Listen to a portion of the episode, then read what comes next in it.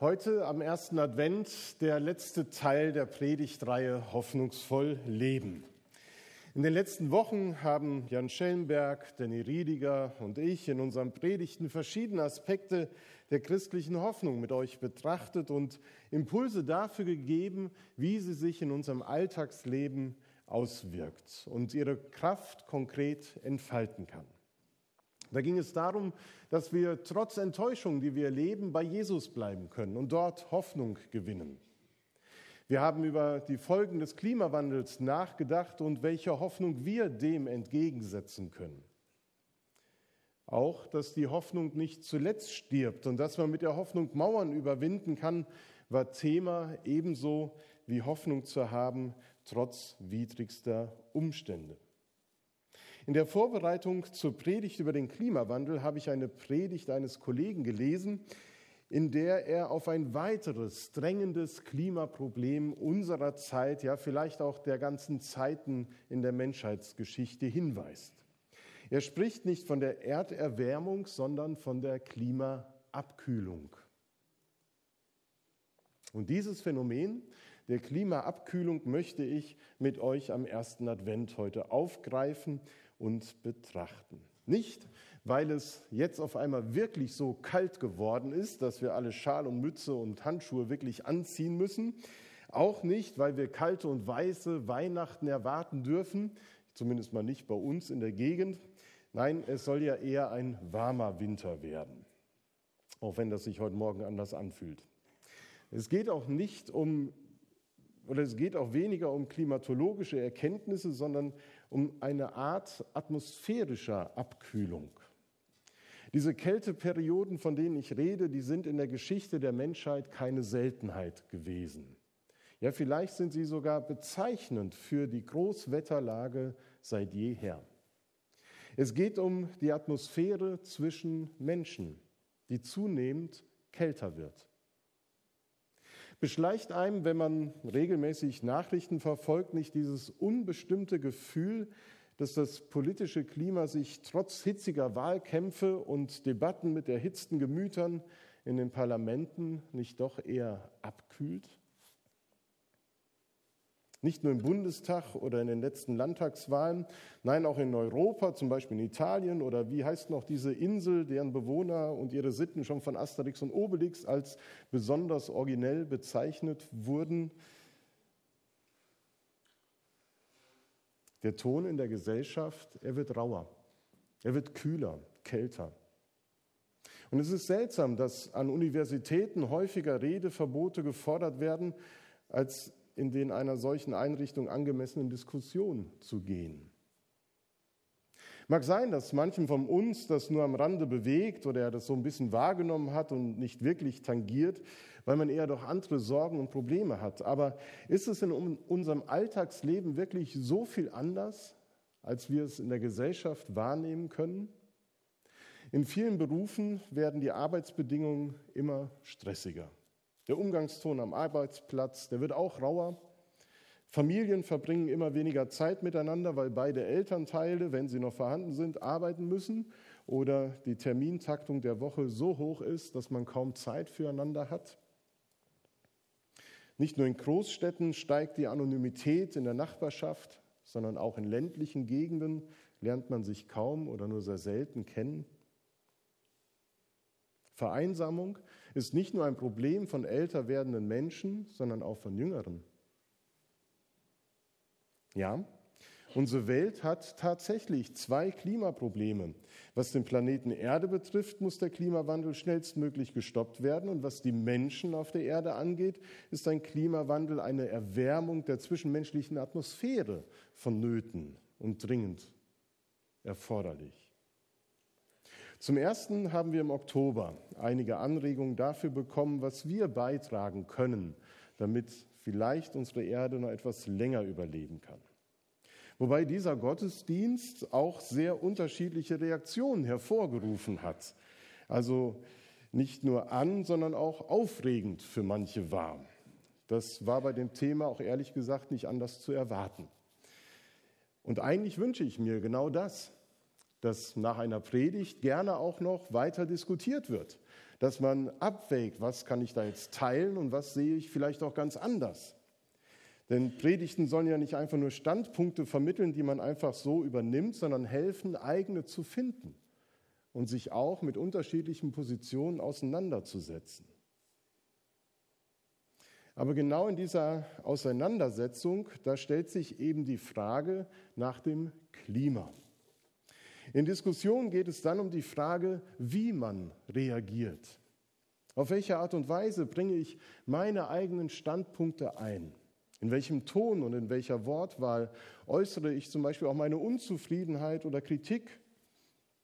Wie beurteile oder hinterfrage ich die Positionen, Auffassungen und Meinungen anderer?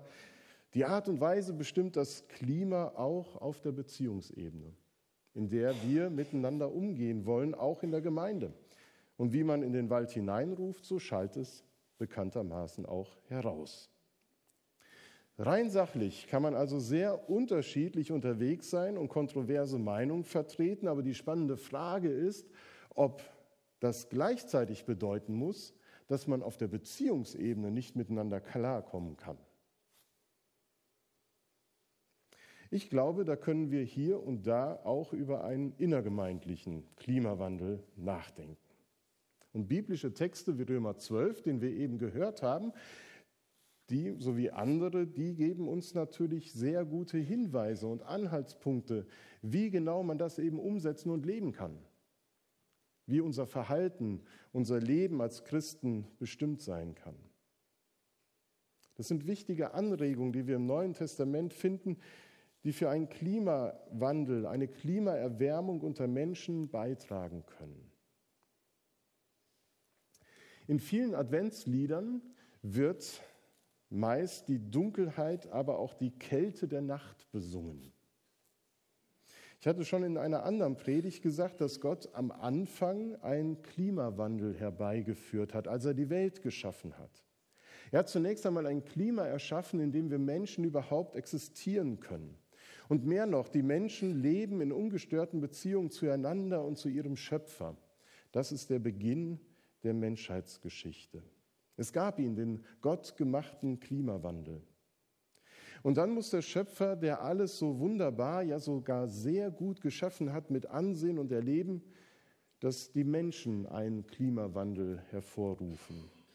Denn die Menschen entscheiden sich, selbst wie Gott sein zu wollen und seine Gebote zu missachten und das Leben selbst in die Hand zu nehmen.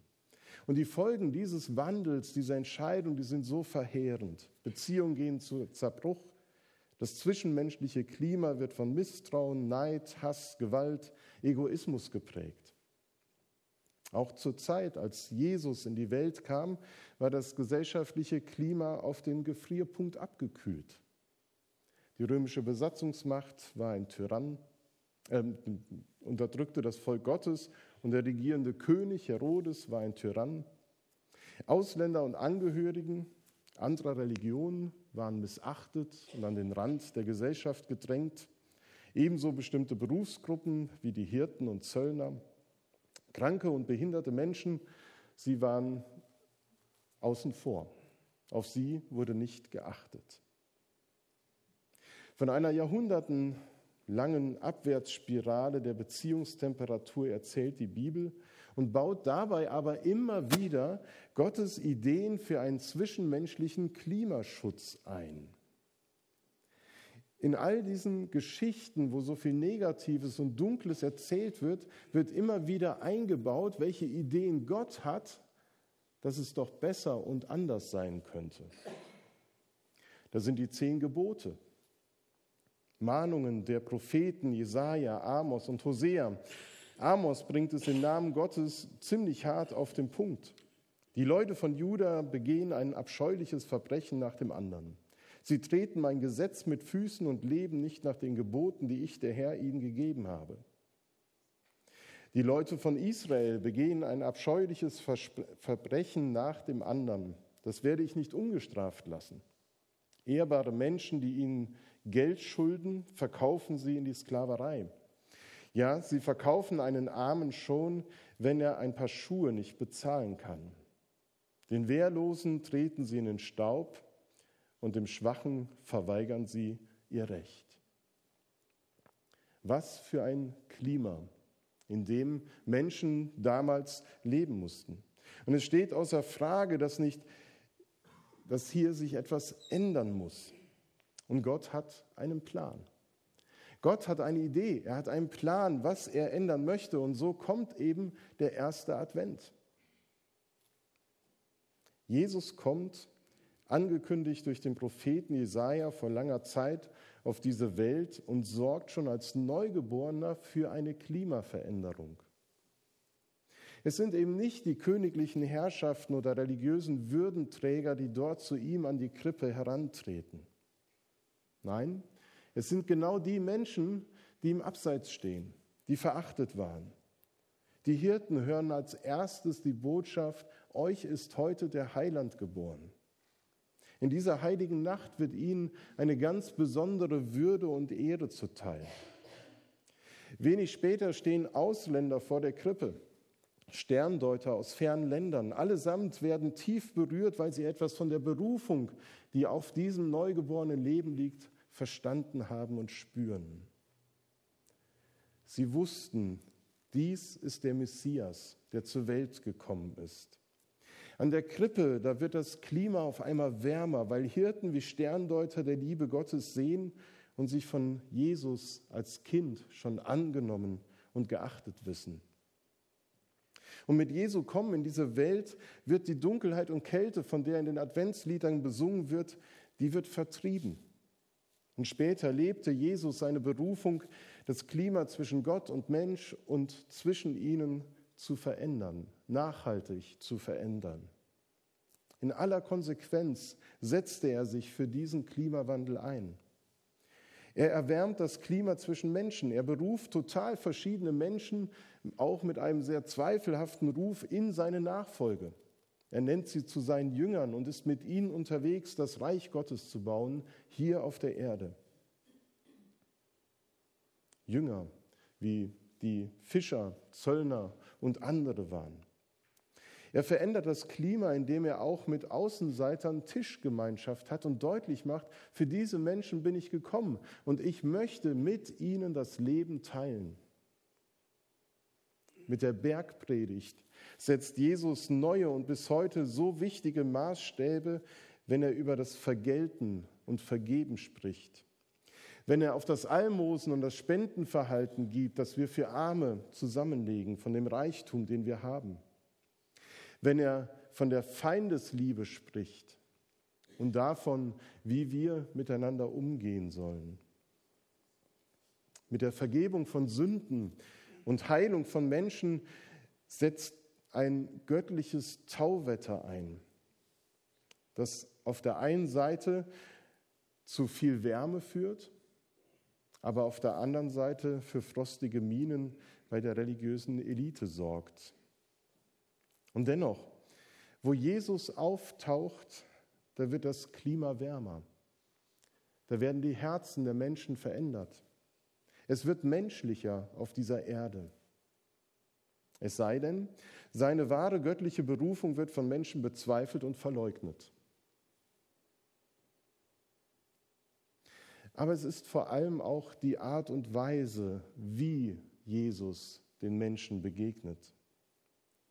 Er begegnet Menschen mit Interesse, mit Wertschätzung, mit Respekt, mit Zuneigung, mit Erbarmen. Er nennt Sünde beim Namen und liebt den Sünder und hilft ihm zurecht, hat Gemeinschaft mit ihm und schließt ihn nicht aus. Er lässt den Menschen, die gescheitert sind, ihre Würde neu entdecken, dass sie Kinder und Geschöpfe des allmächtigen Gottes sind. Auch uns wird diese Ehre und diese Würde heute zuteil, weil Jesus Christus uns heute an seinen Tisch einlädt, das Abendmahl mit ihm zu feiern als Sünder. Und wenn man sich daran erinnert und sich das vor Augen führt im Neuen Testament, das liest, wie Jesus auf dieser Erde gelebt hat, kommt da nicht irgendwie auch der Gedanke auf, wie schön wäre es, wenn Jesus wirklich wiederkommen würde? Wenn wir heute Advent feiern und an die Ankunft Jesu erinnern, dass wir dann nicht auch sagen, ist es nicht an der Zeit, dass Jesus wiederkommt und noch einmal eine solche Veränderung unter uns verursacht? In Sachen zwischenmenschlichem Klimawandel könnte er sicherlich einiges an Erwärmung bewirken. Da haben wir manches nötig in unserer Welt, in unserer Gesellschaft. Aber ist Jesus wirklich nicht mehr auf dieser Erde zu finden? Ist nicht vieles von dem, was Jesus damals gelebt hat, heute noch in dieser Welt zu entdecken, zu erleben? Leben nicht Menschen auf dieser Erde, die seinen Namen tragen, die sich Christen nennen? Er ist da, mitten in dieser Welt, durch uns Christen, durch dich, durch mich, die wir Jesus nachfolgen. Wir wissen um seine Worte und wir wissen um seine Taten. Und Jesus hat uns die wunderbare Aufgabe übertragen, einen menschlichen Klimawandel herbeizuführen in unserer Umgebung, in der, wo wir leben, in unserer Zeit, im Hier und Jetzt. So wie mich der Vater gesendet hat, so sende ich euch, sagt er zu seinen Jüngern. Und wenn wir eben den Text von Paulus aus Römer 12 gehört haben, dann ist das genau ein darüber nachdenken und reflektieren, wie das geschehen kann, dass wir die Sendung Jesu so leben können.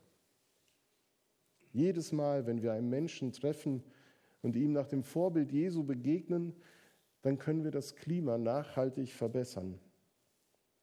Menschen in unserer Nähe können Annahme und Achtung, Respekt und Zuneigung erfahren. Hoffnungsvoll leben trotz Klimaabkühlung, doch, das geht. Es geht wirklich, weil wir mit Christus verbunden sind, weil wir durch ihn geprägt werden, weil er unser Vorbild ist und vor allem, weil Jesus gekommen ist und er es uns vorgelebt hat. Und weil es so geschehen ist, wie wir es gemeinsam im nächsten Lied singen werden. Gott wurde arm für uns, damit wir durch seinen Reichtum, nein, Gott wurde arm für uns, damit wir durch seine Armut reich werden, wurde Gott arm für uns.